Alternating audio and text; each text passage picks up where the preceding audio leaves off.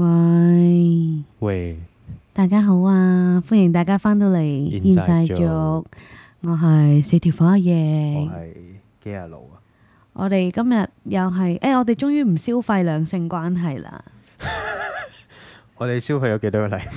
我都唔知啊。 我哋消費咗好多個禮拜喎。係咁多嘢講嘛呢啲，係，我我 check 下我哋先，有冇四個禮拜啊？我諗差唔多啦，真係。哇，都成消費咗一個月喎，我哋。係啊，成個月都係消費緊啲兩性 Oh 關係。 my god！你諗下講極都仲有得講，唔係嘅，我自己單拖嗰集唔係嘅，哦係，跟住鬼故啦、妄想症啦、都關恐關怖你情事啊。人、嗯，分手啊，唔係，跟住有一集係鳩噏噶嘛，我哋係鳩噏嗰集都唔關係嘅。少少愣咯。細個中意大波波，大個係咪都會中意大波波？係咯，少少冷咯，都係嘅，咁啱嘅，少少啦，少嗯全部少都咯。係少少。講講下有啲偏題，通常我哋因為嗰集其實你食完藥嗰啲 wing 啊嘛，係啊所係以啊，就喺度鳩噏咯，我哋。我都唔想啊，定係大家中意啊，喂，如果大家中意迷幻，咪玩我嘢。哋可以大家食完啲咩酒後切勿駕駛嗰啲藥，或者食粒安眠藥上嚟錄 podcast，唔得㗎，我會死㗎，我會真係想瞓咗佢㗎。我哋兩條友就會喺度鳩噏咯。 OK，好，我哋今日啊係我哋今日嘅係到 topic，你開始啦，呢你個開始。啊呢個係好誒，好緊貼住我本人嘅生活啦，因為我最近 resign 啊，好嘅，恭喜晒。係啊，我都我都講咗好耐啦，係啊由我你都真翻係工嘅講第二日開始你就真係講，講咗好耐，你第一日仲好開心嘅你，係啊，因為高薪啊嘛。係同埋你第一日你真係話冇嘢做㗎咁樣樣啦，冇嘢做到，我有啲驚嘅，跟因為住點我知唔中意呢種放生嘅係感覺嘅，我好 enjoy 放生嘅感係覺，我唔 enjoy 噶，因為我會我會嗯，我唔中意嗰種有得你死嘅感覺咯，啊即係對我嚟講就係有得我死啦，但係對你嚟講可能就係俾機會你 be yourself 咁樣咯，係 Yes，啊，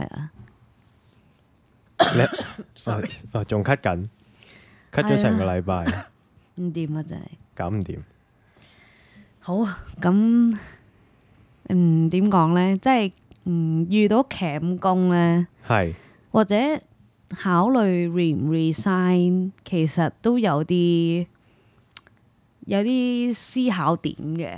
係對我嘅，嚟講的確係嘅，即係我一開始對我嚟講，錢係好緊要嘅。係即係識咗咁耐都知，我係嗰 啲誒一儲唔到錢，我我應該咁講啦，我唔會俾自己攞遲嘅通常。係我係嗰啲誒揾到下一份啊，要下一份工等我一個月嗰啲嚟嘅，係係都咯。係嘅，你見我咁耐以嚟都好係少，真係話冇後着就辭工，係啦，好少嘅。穩陣派嚟嘅你係啊，，雖然你成日都勸我咁鉗就走先啦咁係啊，樣，冇錯，但係我一日未揾到下一份，我都係好少會做呢個決定。係啦，而今次你又做咗呢個決定，係啦，而今次我做咗呢個決定開啦，唔開心啊？我真係鬆咗嘅，講真。係啦，直晒啦，話你知，係啊，因為其實我好少可唔係死忍爛忍，我都會向錢低頭噶嘛，通常。咁但係今次我竟然即係證明係幾咁大鑊咯冇，錯呢份工識得 say no。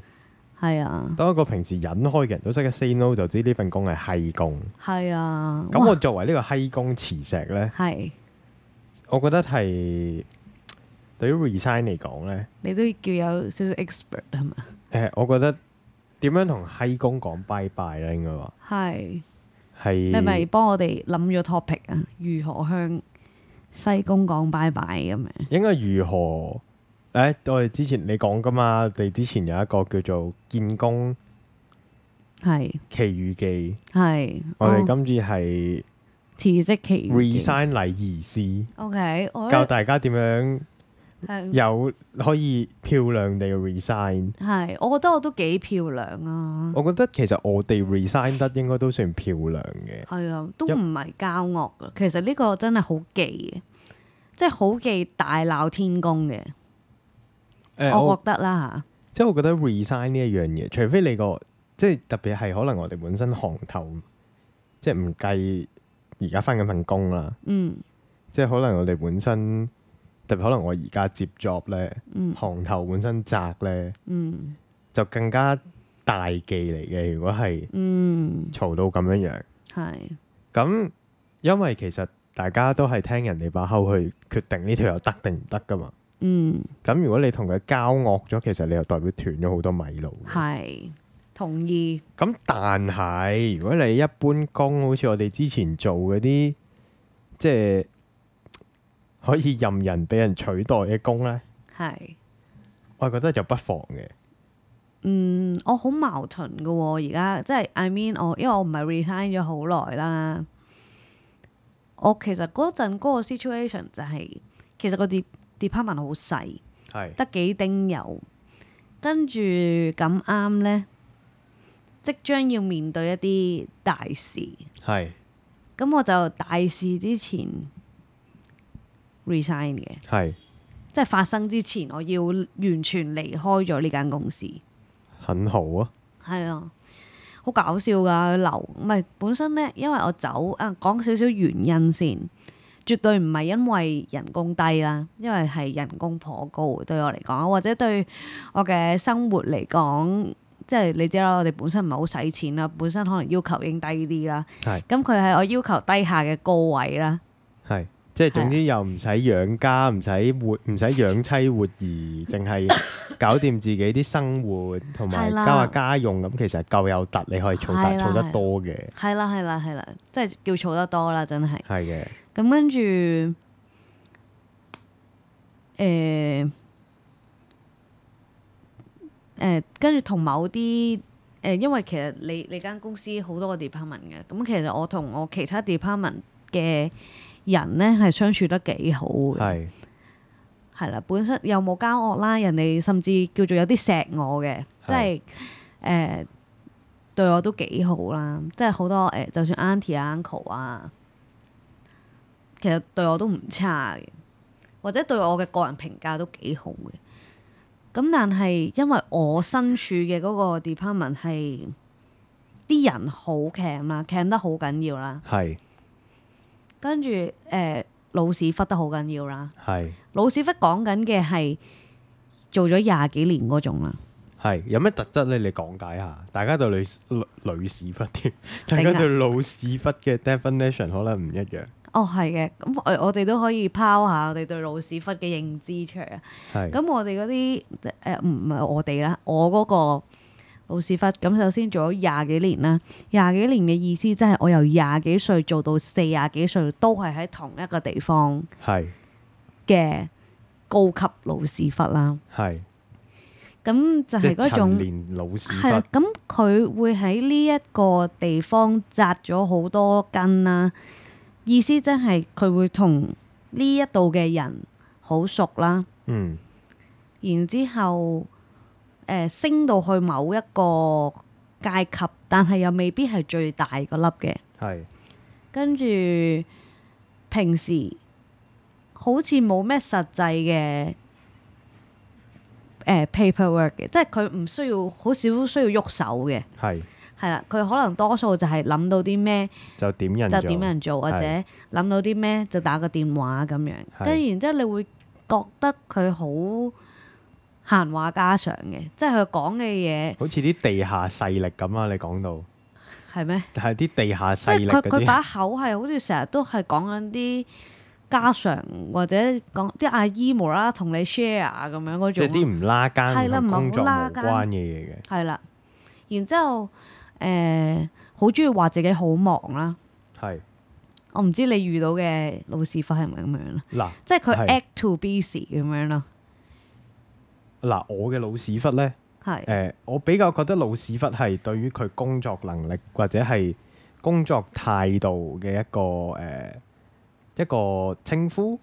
對係，我嚟講，佢又唔會係一種覺得哦誒好 worse 嘅嘢嚟嘅，嗯，即係啲人成日都話我有陣忽味喺度咧。係對我嚟講，其實老屎忽比較似係一種哦，佢呢份工佢返到好熟，好係好多嘢好圓滑㗎啦。係某啲好難搞嘅位置，佢可以透過佢嘅圓滑或者係透過佢嘅人脈去處理嘅，我會覺得呢啲係老屎忽嚟嘅。其實佢都係有呢個特徵嘅喎，但係佢工作態度未必話係差嘅，我嗰個係差嘅喎，但係即係我嘅我嘅工作差，我會覺得佢係鉗人咯，哦，但我唔會話佢係老屎忽咯。哦，即係你鉗撚同埋老屎忽對我嚟講係有一定嘅差別嘅。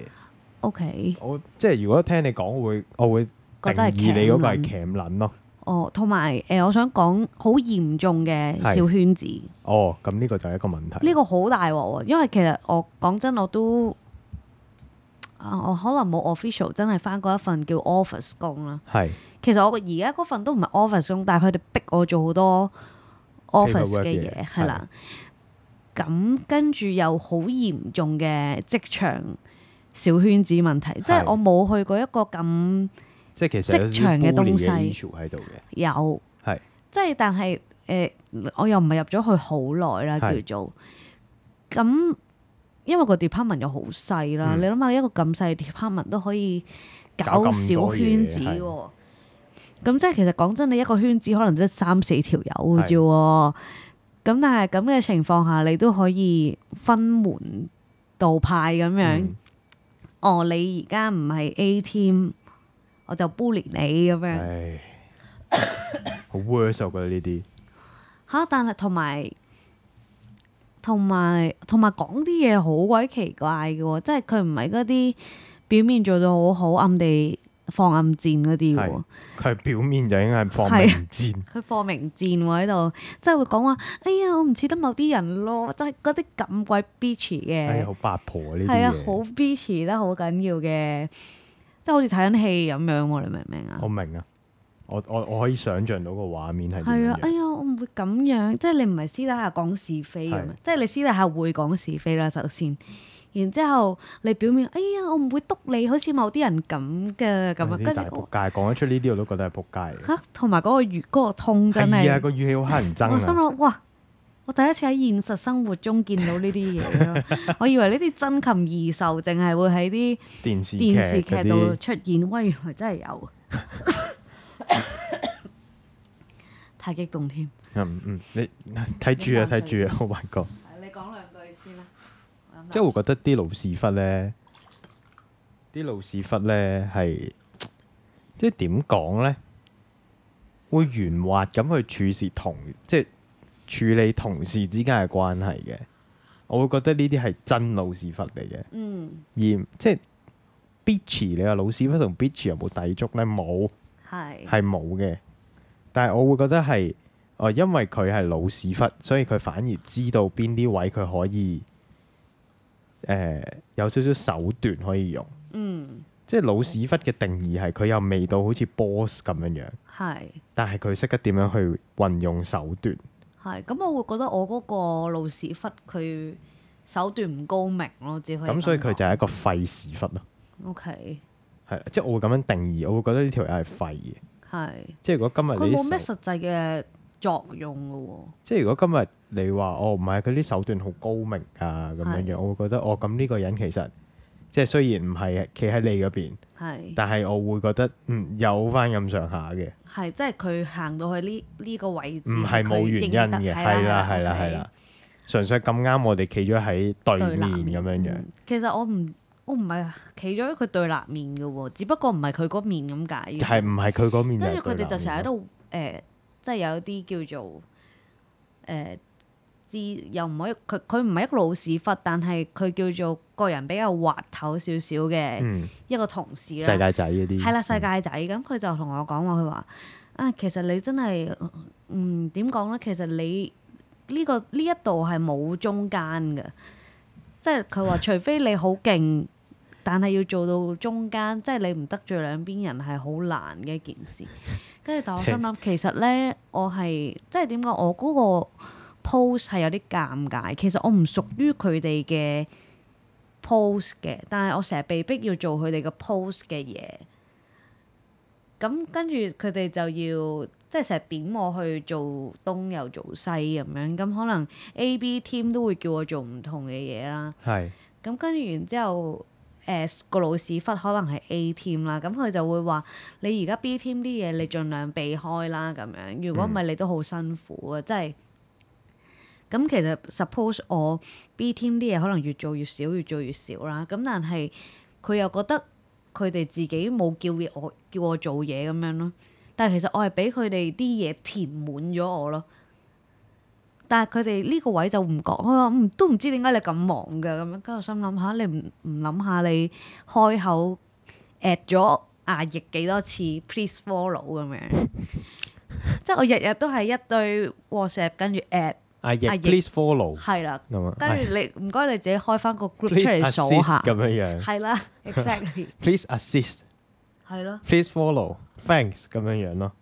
有咩 Exactly report 就 noted please follow，我冇咁冇禮貌添啦，noted 都唔冇係啊，佢，我係 OK 嘅唔要，係佢，佢哋會覆 noted，我話 please 可能 follow，佢哋唔識啲咁難嘅英文。或者係 please assist the following 咁我樣真樣。心想講咧，呢、一個係總之有一個外國嘅客嚟到咧 Oh，my Oh god！佢哋本身前一句係想揾我去，我又唔算講是非，即係可能叫做袋錢落我袋啦。佢哋嘅嘅嗰個係觀念叫做係咁，但係點知突然之間有個外國客一行埋嚟，佢突然飄走咗，係跟住要我去 handle 咯。咁當然我 handle 到，但係我就會，但係佢哋又坐喺隔離偷聽。係跟住完咗啦，我已經耍走咗個客之後，佢就話啊，你會點樣 handle 啊？跟住我我會點樣點樣點樣咯。跟住呢個時候突然之間好似好有見地咁樣啊，你應該點啊點樣？跟住我心諗吓、你覺得啱啱如果我嘅對答係有問題嘅時候，你你又唔嚇唔得喎！唔呢做啲啲我講會嘅我會直接我唔會諗咯，我會直接同佢講咯。係啊哦，咁頭先你我冇去咗邊啊？我會咁樣講咯。係啊，好奇怪，佢佢係飄走，你會望到嗰個畫面我好似明拍啊劇我咁明啊！樣我啦以，前部門個主管咪就係咁咯。係啊。哦，咁佢一開始都會講呢啲嘢嘅，到後邊我咪話咯，咁你唔講。係啊，咁我哦，咁我聽緊你冇講啊嘛，我唔使噶啦，你講我會聽你講噶，係啊，我會學你嗰套噶啦，咁樣樣。係啊，哇自此佢就冇再你同我明明講望嘅住個嘢。背影，突然轉身飄走嗰下幾嬲啊！你個人我明會啊，因為我好新啊，新到其實我唔會做決策嗰樣嘢，後尾我會話等我 supervisor 答你啊，跟住 super 唔該咁樣樣，我就拱翻佢出去手咯。幾聰明喎呢個。係啊，係啊，總之就但係因為佢係老屎忽咧，係佢就唔會搞翻你嘅，唔會用翻同樣嘅招數搞翻你嘅，係啊佢會用其他招式搞翻你咯。哦係咯，係啦，跟住真係好搞。咁我你都知我好少咁擺自己喺一個冇冇後路嘅位置嘅。哦，我哋終於翻返去主題啦。係係啦，咪又翻返去紫色。 OK，係終於跟住我好少擺自己喺一個咁冇後路嘅位置啦。跟住但係咧，我就 resign 啦，揾個 manager。咁個 manager 基本上我哋唔喺同一個空間工作嘅。係咁而 manager 亦都因為 manager 就係 B team 嘅頭，即係佢哋個小圈子嘅兩大係大粒嘢。係啦，咁跟住然之後我就同個 manager resign 啦，跟住我話我頂唔順啦，嗯即係咁佢好好能夠諒解啦。咁誒佢收咗個信之後咧，佢又唔係即刻同大家講話我要走喎、嗯。去到我真係臨走嗰兩日咧，佢哋先知我要走咯 即係其實佢都有心撚鳩其他人喎。咯，係啦、啊屌，咁因為其實佢哋已經開始乜都拱晒俾我做啦。咁係結果誒好、多嘢我都仲熟過佢哋啦係。有即係例如有啲 contact 上嘅東西，誒、呃或者而家究竟個場發生緊啲咩事？係基本上，哇！講起呢個有少少嬲啦。咁其實我有哋啲。講緊辭職，係冷靜對唔啲，住，係啦，咁呢個陣間講。Sorry，係啦，咁跟住然之後，我臨兩日佢哋先知我會 resign，係跟住佢哋就突然之間開始驚啦，即係嗰啲前面咪喺度明爭暗鬥咁樣，係咪係咁放明戰咁樣啦，跟住突然咁，但係因為如果我啲嘢一我唔做咧，就要某一個人剔係晒，而係佢係其中一個老屎忽身邊嘅 w 啦，咁啊叫 wrong w wrong 啲狗啲係啦靚，係啦，啲頭馬啦叫做，咁跟住然之後，誒、佢就突然之間，即係講難聽啲講，其實佢有份 bully 嘅帶頭人啦，係因為通常我真係即係 as a team 最惡嗰個通常唔係嗌得最大聲噶嘛，係隔離嗰啲狗嗌係得嘅最大聲係嘅㗎係嘛。咁樣講好似有啲唔尊重啦。嘅，唔關事嘅，唔係使嘛尊重嘅，係人係 OK，咁跟住佢突然之間啊，你真係唔考慮留啊咁樣啦。你問佢你考唔考慮走啊？我又冇咁，我話嗯，佢話誒呢幾日應該都 ，sorry，呢幾日應該都好多人留你啦咁樣。我話誒、呃啊係啊，全部都 say 誒 no 啊咁。某啲啦，跟住佢話唔係啊，我哋個主管即係佢佢嘅阿頭啦，係應該都有留你。我心諗 WhatsApp 講兩句係咪叫留咗啊咁樣啦。係跟住我話誒係咯，都講兩句咯咁樣。跟住我話誒、欸但係都尊重你嘅咁樣啦。我話係咯，跟住佢話你會唔會考慮留多兩個禮拜啊？即係點解兩個禮拜咧？而家月頭，跟住然之後點解月中咁樣月就中係走咧？跟住然之後係因為月中咧，我哋會有啲大事發生，係係知道嘅。係跟住但係又有兩個人要放大假。係咁即係食屎嘅就係留喺度翻工嗰啲人啦。咁即係其實係叫我留喺度食屎啦。係啦，咁你咁撚明顯嘅目的嘅時候，我就唔會理你啦，係咪係啊啊？我就係冇錯想由得你哋喺度食屎啊嘛，係所以我先要喺呢個 time 去遞，然之後 make sure 自己走得切啫。係咁如果我留咗，仲要又唔係留得耐，咁其實冇意義係啊冇意義喎成嘅件事。冇錯咁我就唔唔 Q 睬佢啦。跟住然之後咧，我一完咗啦，就即刻聽到第二隻窩咧，就問佢點啊點啊咁樣啦。跟住然之後佢就話唔留啊。跟住我話咁你點啊？跟住話我 OK 啊咁樣啦。哦，即係出事咧呢啲一跟住定然之後 OK，咁咪 OK 咯，加油咁樣。即係我內心就係咁樣係，加油，係你得嘅。橫掂呢間公司成日都教我話做嘢唔使咁快啊，唔使咁 smart 啊，有陣時你太 perfect 啊，唔係咁好啊，你唔使攞 excellent 噶咁樣，因為呢一度嗰個 culture 就係拖就拖得就拖，嗯跟住唔到 final 嗰一刻都唔會解決件事咁樣咯，即係呢度嘅 culture 就係咁樣咯。其實我好少翻一份工係叫你唔好做咁好噶，但係我諗係可能我翻嘅 classic 工太少咯，可能嗯真係。我諗出邊其實有機會好多地方都係咁樣，係梗係啦，係啊，但係我冇諗過做得好係唔啱噶咯。唔係做得好係你要點樣表現個好呢件事咯。嗯，但我哋今日講辭職，係所所以你就好完美咁計好呢個時間差，係啊，就過咗佢哋一棟，梗係要啦，然後就好有禮貌咁婉佢每一個人嘅挽留咯，挽留。係啊，都都真係唔夾即係唔係屌鳩佢咯，簡單啲嚟講，嚇、你哋嗰陣又點樣點樣，我無謂留啦，即係我唔會做啲即係唔會咁講翻 bitch 説話嘅俾你嘢，聽係啦，冇冇啊必要咯，我覺得，我記得嗰陣時我辭職咧，嗯咁因為即係頭先提過老屎忽主管咧，嗯其實佢都知，佢都知，即係佢都冇特別留嘅，嗯，就係問你係咪真係走啊？我話係，好啦咁，佢就係咁樣樣嘅啫哦。但係嗰陣時可能經理循例都要出嚟講下啦，嗯，唉，做咩走啊？我做咩走啊？諗我下我有好路啲咩啊數，跟住然後佢話你不如留低啦，點點點啦。嗯因為其實之前呢，即係我覺得就我以前嘅工作表現呢，，係我係應該一早應該要升噶啦，係，因為特別我 handle 緊嘅嘢其實係即係唔會，我唔會話其他同事廢，係，但係問題我覺得我做得好過佢哋，嗯咁然後但係我覺得啫，我一路以為都係覺得自己做得好啲啦，嗯但係可能到後尾可能同其他唔同誒、呃即係除咗經理以外嘅人再傾偈嘅時候，我先發現哦，原來我喺其他上面嘅 handle 上面，原來係解決咗咁多嘅問題㗎喎，咁樣樣啦。嗯咁、我覺得我 deserve 一個升職嘅，嗯，咁我係有提過嘅，係但係嗰陣時就係嗰個經理 say no 啦。係，咁跟住佢留我，佢話其實咧，我哋都觀察到你最近好有進步啊，blah blah blah blah blah blah 啦。係，我話我已經係 keep 住手勢我哋等一陣，我哋等一陣咁樣樣你唔啦。使講，你你唔好講啦，但係佢 keep 住講啦，佢撳低你隻手，然後佢 keep 住講啦。唔係咧，唔係啊咧，其實你最近真係好咗好多咧。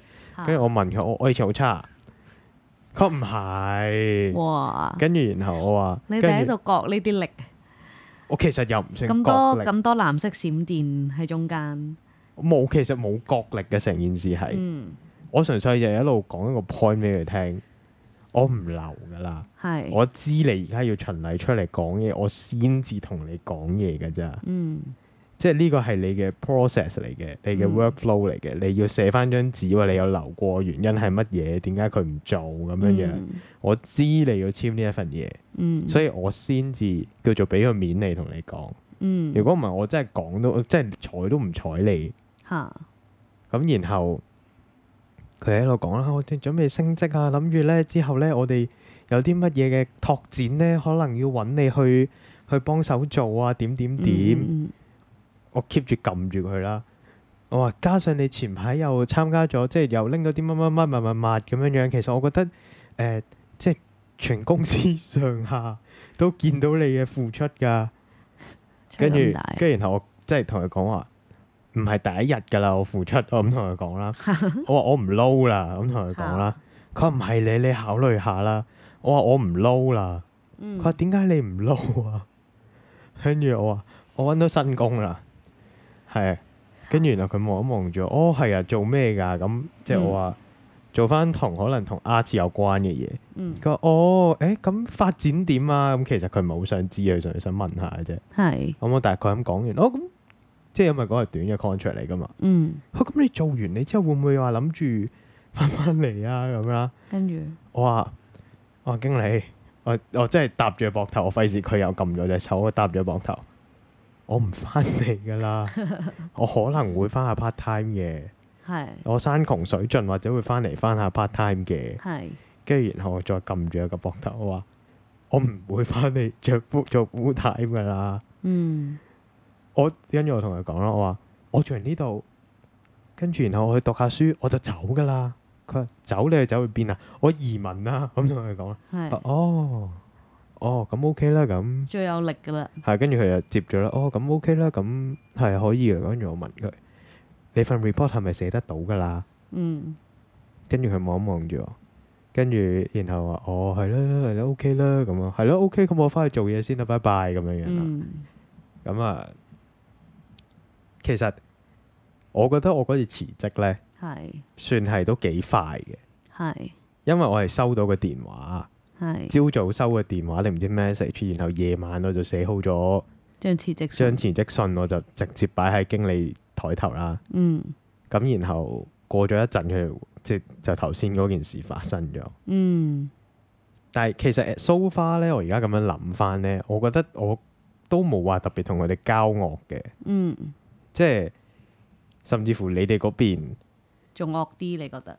又唔係話惡啲嘢，你哋嗰邊啲經理都都幾好啊，bless 我啊，起碼。係，咁我哋嗰邊雖然就冇乜嘅，嗯，咁但係我本身有諗緊，我其實嗰段時間我都喺度諗緊嘅，呢份工翻得開心定係唔開心？嗯，嗰一個月入邊我就 keep 咗喺度諗，嗯，如果當我真係翻得開心嘅話，咁、嗯即係你話其實係咪真係好耶每日翻工開心？我嘅訴求就係翻工咁樣樣，係咪黎生呢？又唔係。嗯，但係你話係咪真係 worse 到好似要報復咧？我又覺得又未到，嗯。即係你都知，如果有啲其咩實我覺事，得我嗰個位係要報復嘅其實心你情嗰個咯，位，我覺得你係如果你突然間 d 撚晒佢啲 file 或者將啲 JPEG 變晒做 PDF 嗰啲咧，係我係覺得或者將你啲文件平時 edit 開嗰啲全部變晒做唯讀檔啊嗰啲咁嘅嘢咧，係我係覺得 make sense 嘅。我冇你講我嗰陣嘅 situation 係你嘛而家即係你而家呢份係啦工，即係你上一份工啦，嗯叫做嗯嗯咁樣去做，我反而覺得係 make sense 啊，因為佢咁樣，係啦。嗯，咁但係你冇咁做啦，respect 啦。我冇咁做啊，我係温 respect 柔，我仲 handover 做得好好 detail 噶，但係我我而家真係唔會 contact 開邊 handover 啊個咁樣，其實我本身我諗緊應唔應該 hand over，因為嗰陣時我跟緊啲客噶嘛，嗯即係有啲客都知係我搞噶嘛。嗯咁我係有少少咁 hand over 同佢講翻你佢嚟嘅時候你要準備啲乜嘢點點點咁樣樣。咁、然後我但係我留留即係臨尾我係留咗手嘅，嗯我係冇講晒嘅，嗯因為其實我知啲客唔會再嚟噶啦。嗯咁就算再嚟，其實佢都係自己搞掂啊。嗯咁然後佢就即係叫做 at the end 咁要做嘅嘢，我都覺得都叫做完啦。嗯咁啊，不過之後呢個主管有 WhatsApp 我問我關於以前跟過一個 case 嘅事嘅，嗯，咁我係覺得，唉，屌，唉，算啦，幫你啦咁樣樣嘅。係咁呢個呢係叫做叫做比較好嘅辭職啦。嗯咁第二另一次辭，其實嚴格嚟講，另一次唔算辭職嘅，嗯即係就係下一份工咁完約。嗯咁其實份工嘅內容啲同事都好好嘅，好幫我啦，然後有好多嘢，基本上大家就係類似做 production 咁樣樣。嗯但係因為臨尾呢，就大老細決定就唔續約，嗯咁包括啲跟咗成個 project 跟晒嘅人都唔續約啦，嗯淨係即係叫做成條 team 計埋我哋阿頭六個人。嗯走三個。咁其實另外嗰三個就本身跟緊其他 project 就冇走嘅。嗯咁其實我哋三個呢都都冇乜嘢嘅。咁但係老細呢就 keep 住有嘢講啦。嗯咁然後咁我走嘅時候呢，其實我係冇即係可能老細都 feel 到我唔中意佢啦，嗯唔撚 like 老細嘅。咁我老細有陣時都會開會嘅時候單單打打嘅。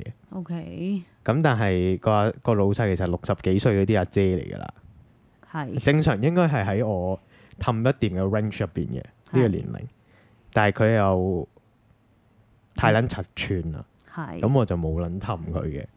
咁臨尾之後呢，佢就即係叫做循例又係揾我哋講幾句咁樣樣啦，因為嗯我係最後一個走嘅，所以佢就揾我講啦。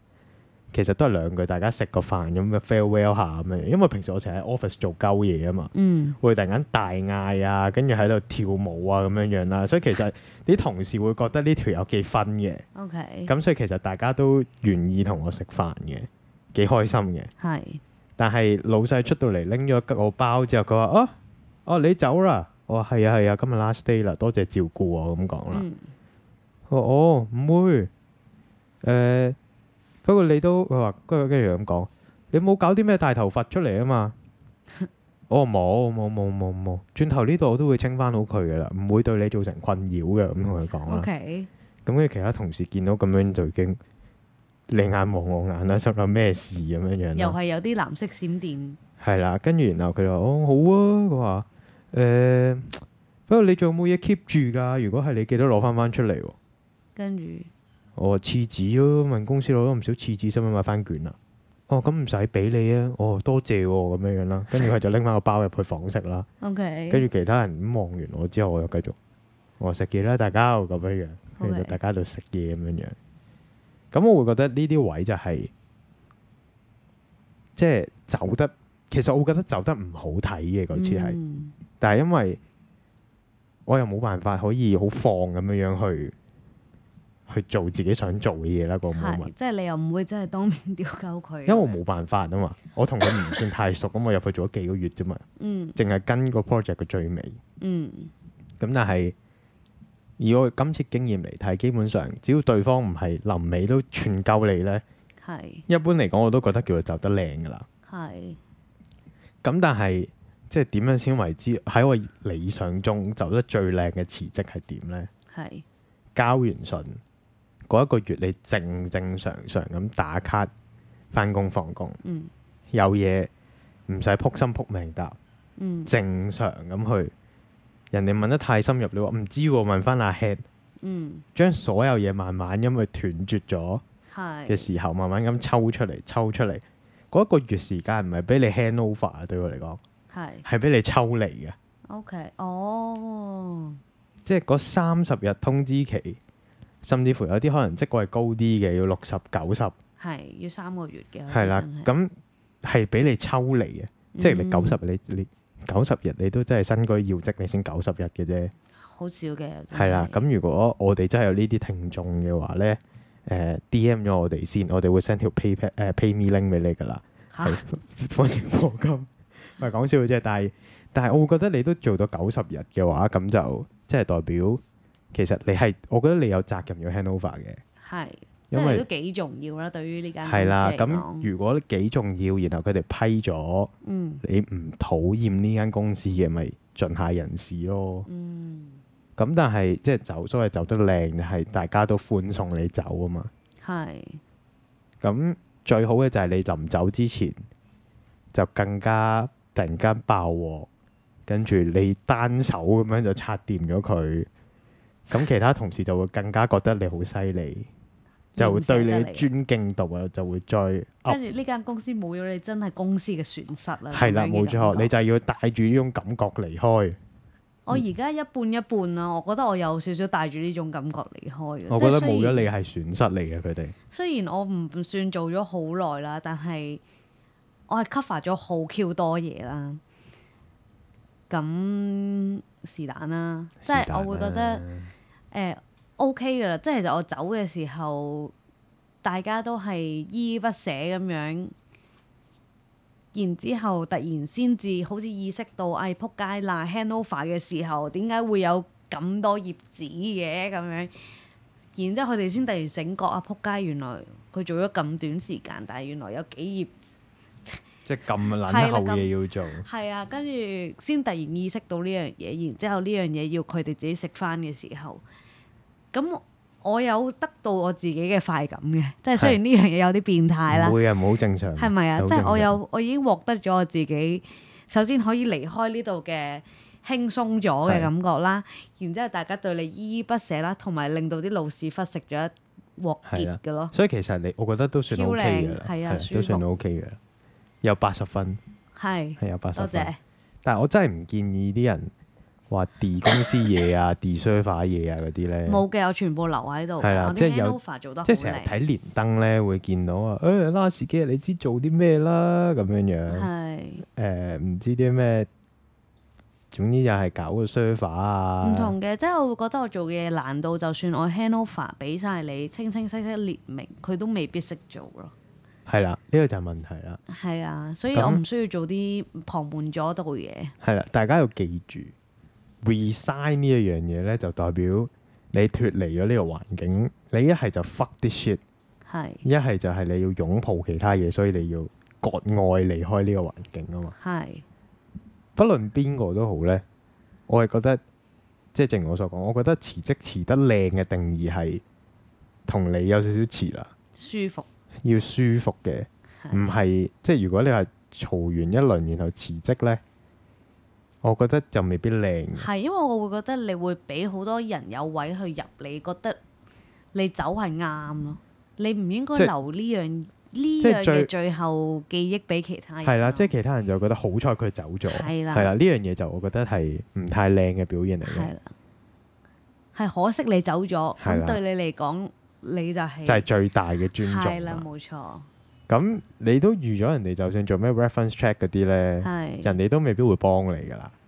但係如果係啊你走得靚嘅話，人哋即係有機會會幫翻你咯。或者唔好意思踩得太盡咯，係，啦，係啊，咁有啲就 reference 即係臨走前爆鑊勁嘅，嗯，即係其實我覺得做嘢最緊要就係第一印象同埋係最後嘅印象。係，你中間發生過啲咩事，其實人哋第一下唔會即刻諗到嘅，嗯但係一定係諗到你第一下入嚟 sharp 定唔 sharp。嗯，同埋你臨尾靚定係唔靚咯。如果譬如話你之後你話我唔係我翻去做全職兒子咁冇乜所謂啦。 ，OK，你你炒咗間公司啊，而家係你。係，但係如果你話唔係，我仲會係做翻呢一行嘅，咁咪走得舒服啲咯。嗯咁我臨尾呢，因為嗰陣時買散水餅咧，你同我一齊買噶嘛，係我買散水啡噶嘛。係其實有少少係串緊人嘅，我就。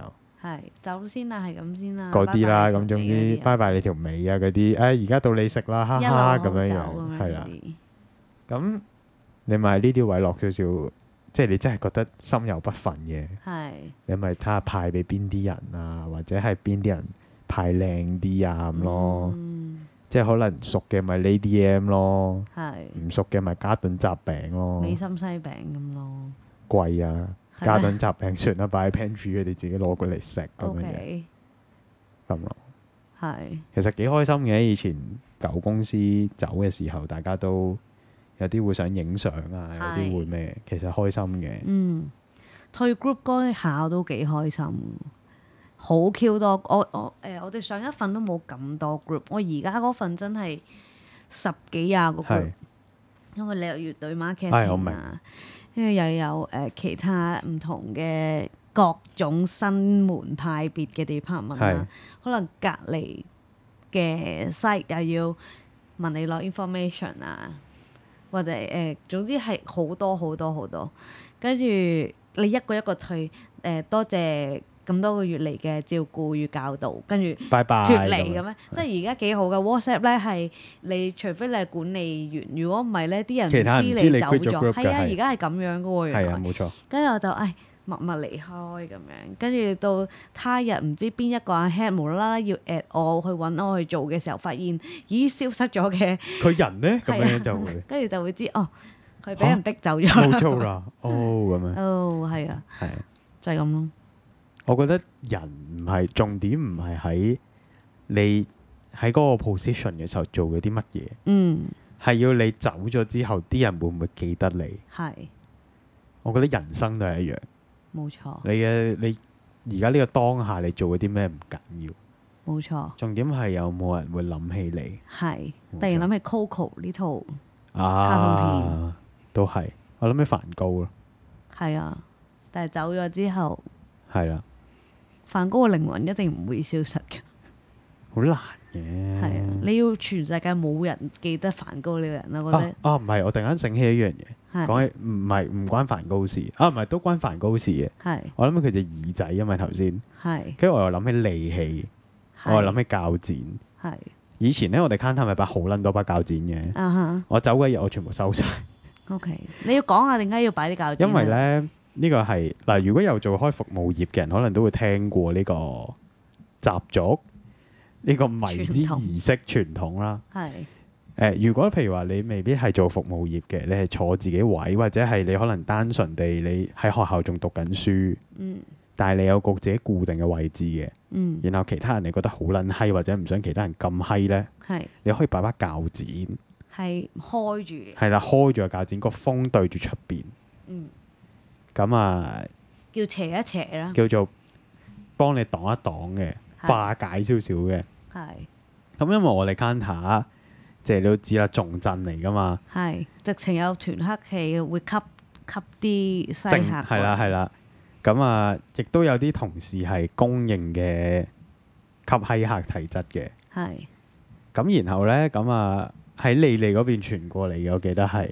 好似係好我似係一翻工就有噶啦，所跟住以但係係因為我哋好耐冇啊嘛，嗯咁、然後咧我就問 admin 攞幾把鉸剪啦，佢話加加埋我哋 can 下嗰幾把啦，嗯就開晒啦，有啲仲要係勁撚大把人哋啲廚房剪咁樣樣咧，剪剪布骨嗰啲嗰啲咧， OK 哇跟住然後就對住出邊啦，然後甚至乎我覺得唔係好夠勁啦，係我就攞啲釘書釘，跟住然後攞啲 blue tape 就黐喺啲邊度，嚇。係啦，咁武器啊嚟㗎唔係黐喺條罅，即係我哋 can 下張台下邊，其實有個位係有條罅喺度嘅，我就攝晒啲釘喺嗰度，嗯咁變咗咧就就全部對晒出邊。嗯，呢招咧就少少都 OK work 嘅，係睇咁即係起碼自己心靈上面會覺得擋一擋，擋一擋先嘅。嗯係、如果大家身邊遇到啲唔係咁開心嘅同事，係你可以對住把攞住把鉸剪開一個風，你擺喺櫃桶都得嘅，係因為我哋冇辦法擺晒上台啊嘛。係如果可以嘅就擺台啦， ，OK 係你甚至乎可以追住嗰個人嚟剪嘅，係，即係佢個位喺你嘅，你譬如講話到啲武術咁樣咯譬如話東北方，你就攞把鉸剪斜去東北方咁樣樣， ，OK 咁樣樣。但係你唔好真係攞去剪鳩人啊，係係啦。但係咁樣我覺得會 work 嘅。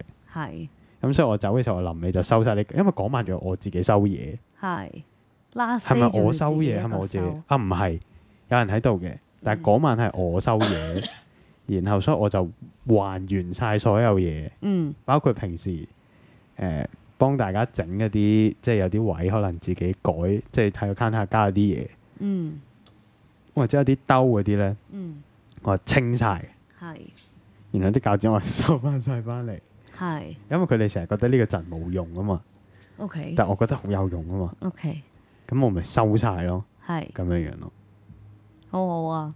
係啊，呢個係你對佢哋最後嘅祝福，靠自己咯，同佢講係啊，啦然後臨尾好好笑喎，我行出個 counter 嘅時候攞個火機啦，係喺度自己喺度攬咯， OK，攬個火大機步，攬過，大步攬好似啲人攬攞啲碌火盆柚咁葉去樣樣，幫自己沖身。係就係冇買碌柚葉，啊哎呀係，但我覺得攬火盆呢下其實 work 嘅， ，OK，我大會步覺得攬過啊嘛，即係跨跨過咗，燒一燒自己身上面啲胃氣。嗯，你 last day 嘅我都有幫你咁樣燒我㗎，唔係好記得啦。有 OK，我喺間攤度，跟住然後仲攞個火好似機咁樣，係啊，有喺攬過去喺攬過我去哋咁喺樣嗰，個喺誒，你嗰邊咯，咁就係啦係啦係係啦啦喺，我嗰個攬出去攬出去餐廳咁樣樣，嗯。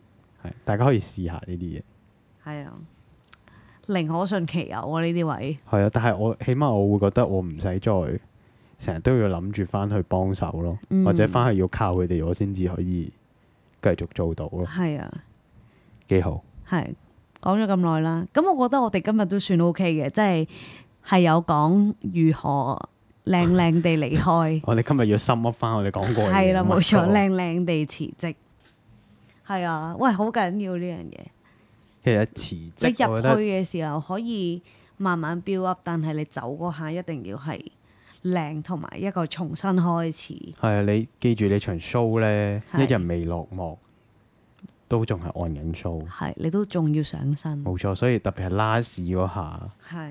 你一定要更加要小心啲。係唔可以有人可以再講到啲乜嘢？係啊，又或者係講到，其實甚至乎當佢哋真係 by person 嗯，咁去針對你去講嘅，唔嗯係 by 件事嘅，咁咪如果你真係覺得你受夠啦。嗯，咪爆佢咯，爆完然後你咪攞同 HR 講話，我而家精神好唔舒服，我要去睇醫生，我會攞一個禮拜病假咁樣樣，咁、嗯， HR 都會幫你搞噶啦，係，咁咯。不過 HR 嗰陣時又唔，我哋好不過我哋兩個份工又好少直接對住 HR 講辭職好嘅，少嘅，都係嘅。如果唔係，其實 HR 應該都有嘢講，係啊係 w h a 啦，開心嘅。其實耶！買辭酒職啊，飲酒啊，雪櫃有，我今晚，去飲。你去飲啦， OK，好，開心嘅。辭職係開心嘅事嚟嘅。係啊，辭啊係永遠都記住辭職係一個新開始，冇錯，係唔你需要上一個驚跟住落嚟，冇錯，。唔需要驚，你諗下我呢啲咁鉗嘅人，我都可以你嘅深敲。我唔咁樣我哋唔鉗咯，算係如果工作上嚟講，雖然咁樣其實自係嘅己講，唔係啊，因為即係都會有認證噶嘛。我係你哋以前嗰邊啲主管都有問我去唔去佢嗰度做 part time 噶嘛，係咁啊咪係咯，咁真係其實係一個跟住量嘅認證我咯，覺得都係嘅，或者有啲跳咗槽嘅同事問我會唔會想去佢嗰度做噶嘛。係幾好啊！呢個都即係起碼啲人會記得你呢個人咯，係啦，我覺得而係覺得你係幫到有益嘅手係啦做到嘢嘅，咁咪咁咪 OK 咯。係啊咁咯，好，都年尾啦，年頭就又係一個辭職嘅旺季。年尾開始啦，攞完攞完要 bonus 攞啊完嗰啲係啦，攞係完分紅，食完 N 料，抽完個靚係啦，食獎，完春明就會就會有拜拜個㗎潮噶啦冇。錯。 OK，好啦，大家啊十五十六緊嘅就睇睇下下啦睇下有冇嘢可以令你留低咯。係啦。如果你真係覺得冇啦，但係唔知點樣踏出嗰一步嘅話咧，其實我覺得要留咧嘅原因，因為翻工咧有人話俾我聽，翻工一定唔開心噶啦，即又唔係係嘅除非你打自己工。如果唔係，其實都好難嘅。即係如果你做打工仔，你好難係真係毫無怨言咁樣日做夜做嘅。我覺得。咁但係你就揾下有呢一份工究竟有冇起碼一樣嘢係值得你留低啦，即係個錢係咪大到可以 cover 啦？啲人事係咪好到可以 cover 個錢唔夠啦？跟住你要面對嘅工作係有冇成就感啊，嗯令到你開唔開心啊？你你落搣到個 target 嘅時候，你會唔會有少少叮咁樣咯？其實有冇如果有成一就個感咯，就 reason 就係 OK 噶啦，其實有冇成就感咯。係啊咁永遠都係嘅，咁有辣有唔辣，咁係係冇咯冇咁完美，真係係咧。你自己做老闆都有自己會嘅憂難鬱嘅地處嘅方，係係啦，但係如果係走嘅話，要勇氣嘅。係但係辭職就我要永靚遠都會同人講恭喜嘅，嗯恭喜辭職，係因為佢又踏出咗新嘅一步啦係。咁樣樣好多謝你，啊，嗯恭喜晒。係啊 OK，我等緊呢句啫嘛屌一見就講啦，黐線嘅，成日都喺度咁樣 attention seeker。 ，OK。你唔對我好啊！你而家唔講講啊咁樣，係佢前幾日已經講，由我係決定嗰一下已經，唉、好啊咁好樣，啊，恭喜晒！因為你都見到我殘得幾恐怖係啊，冇。錯啊。我期待你過多一期，跟住成個人 recover 翻回春嘅嘅時候，係，好啊你啦就，請我食餐飯收皮啊你， ，OK，好啦，我哋今今集集係咁差唔多多啦，咁大家記得擊鼓鳴冤我哋啦。如果大家唔知咩係擊鼓鳴冤嘅話，咁樣呢，擊鼓鳴冤呢，就係大家可以喺我哋嘅 podcast 嘅 link 啦，或者係 IG inside joke dot hk 入邊啦。咁你會見喺我哋 profile 度 profile 入邊咧有條 link 嘅。咁我哋其中第一個咧就係寫住擊鼓鳴冤啦。咁入到係一個 Google form 嚟嘅，你唔使留任何嘅自己嘅 information 啦，你可以食會輕輕咁留低我哋應該點樣稱呼你啊，然後有啲咩事啊，想氹啊，想俾人屌一鑊啊，或者想呻啊，俾意見啊，都完全係冇問題嘅。係係啦。咁然後除此之外咧，即係歡迎大家參與啦。咁我哋會做呢啲古棍幫手鳴冤啦，誒、係明，I don't know，明謝 OK，係啦，明愛嗯，係啦，都可以嘅。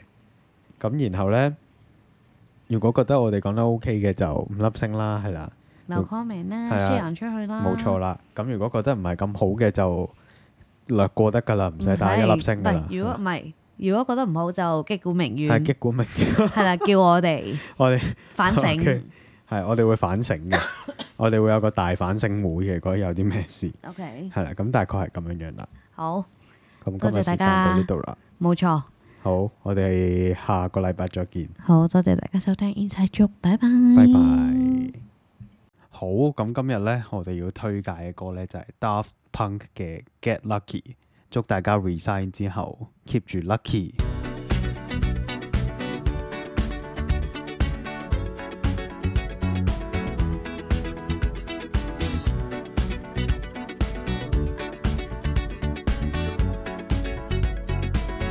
like the legend of the phoenix. All ends with beginnings. What keeps the planet spinning? Ah, the force from the beginning. Look. We've come too far to give up who we are. So let's raise the bar and our cups to the stars. She's up all night to the sun. I'm up all night to get some. She's up all night for good fun. I'm up all night to get lucky. We're up all night to the sun. We're up all night to get some. We're up all night for good fun. We're up all night to get lucky. We're up all night to get lucky. We're up all night to get lucky. We're up all night to get lucky. We're up all night to get lucky.